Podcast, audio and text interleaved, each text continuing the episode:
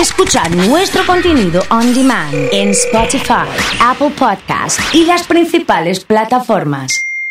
Comunidad Fan. Estamos con Roda Ciani, como todos los miércoles. Roda, querido, ¿cómo andás? Hola Oso, ¿cómo estás? Buen miércoles para vos y para toda la comunidad. Eh, ¿Todo tranquilo? Sí, la verdad que sí. sí. Bien. Eh, ¿Hiciste ayuno? ¿Venís con los ayunos intermitentes?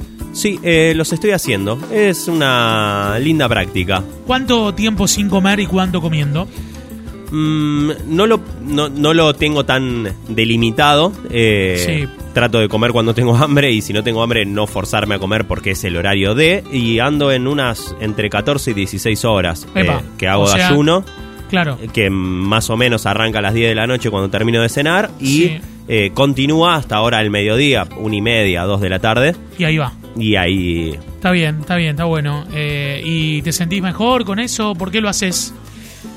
Primero porque en otros tipos de alimentaciones que he hecho me transformaba en el chico tupper. Era como que... Ah, todo el tiempo con el tupper. Y bueno, llegaba Sí. media mañana y que comer esto, con esto, con aquello. Sí. Y para mí es muy difícil por, por el tipo de trabajo que tengo.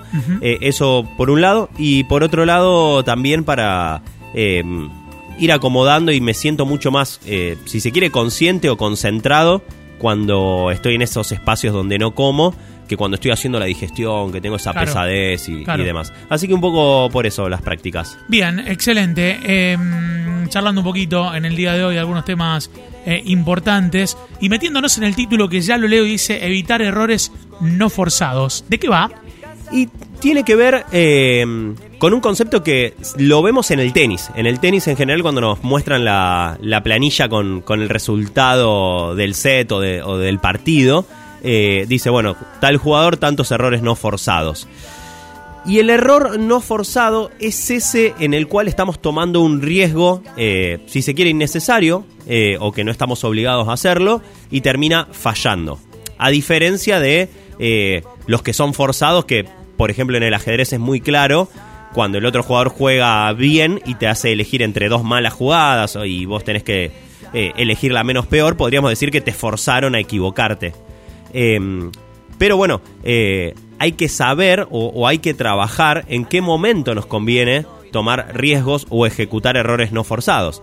Ese riesgo puede tener que ver con que quiero aprender algo nuevo, con que quiero desarrollarme, con que quiero em, probar nuevas técnicas También. y, mm, y a- implica o, o aplica a cualquier espacio de nuestra vida. Eh, pero bueno, no es lo mismo ju- eh, jugar una pelota eh, o tirar un caño cuando vamos ganando 4 a 0 eh, que cuando el partido está empatado, cuando estamos en una situación difícil. Bien. Y me parece que lo importante y un poco lo que tenemos que ir pensando es en qué momento eh, me atrevo a tomar riesgos. Cuando el contexto me invita a que yo pueda hacerlo. ¿Qué condiciones? Digo, no, no, ni me quedo en la segura, siempre haciendo lo justo y necesario.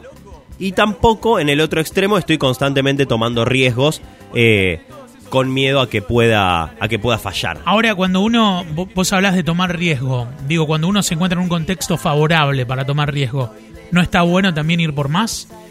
Muy bien, y eso, eso es a lo que decimos, entender el contexto y ver cuándo, digo, y acá habla- hablamos de errores no forzados porque estamos hablando en el momento en el que fallamos, Claro. pero tomar el riesgo también puede que salga bien. Sí. Eh, ahora, lo interesante es, ¿cuándo tomo el riesgo? Cuando sé que si sale mal, igualmente me puedo reponer. Bien. Digo, aprovecho la Bien. situación favorable para tomar el riesgo porque sé que si falla, todavía estoy en condiciones de continuar. Lo cierto es que la clave está un poco por saber medir, ¿no?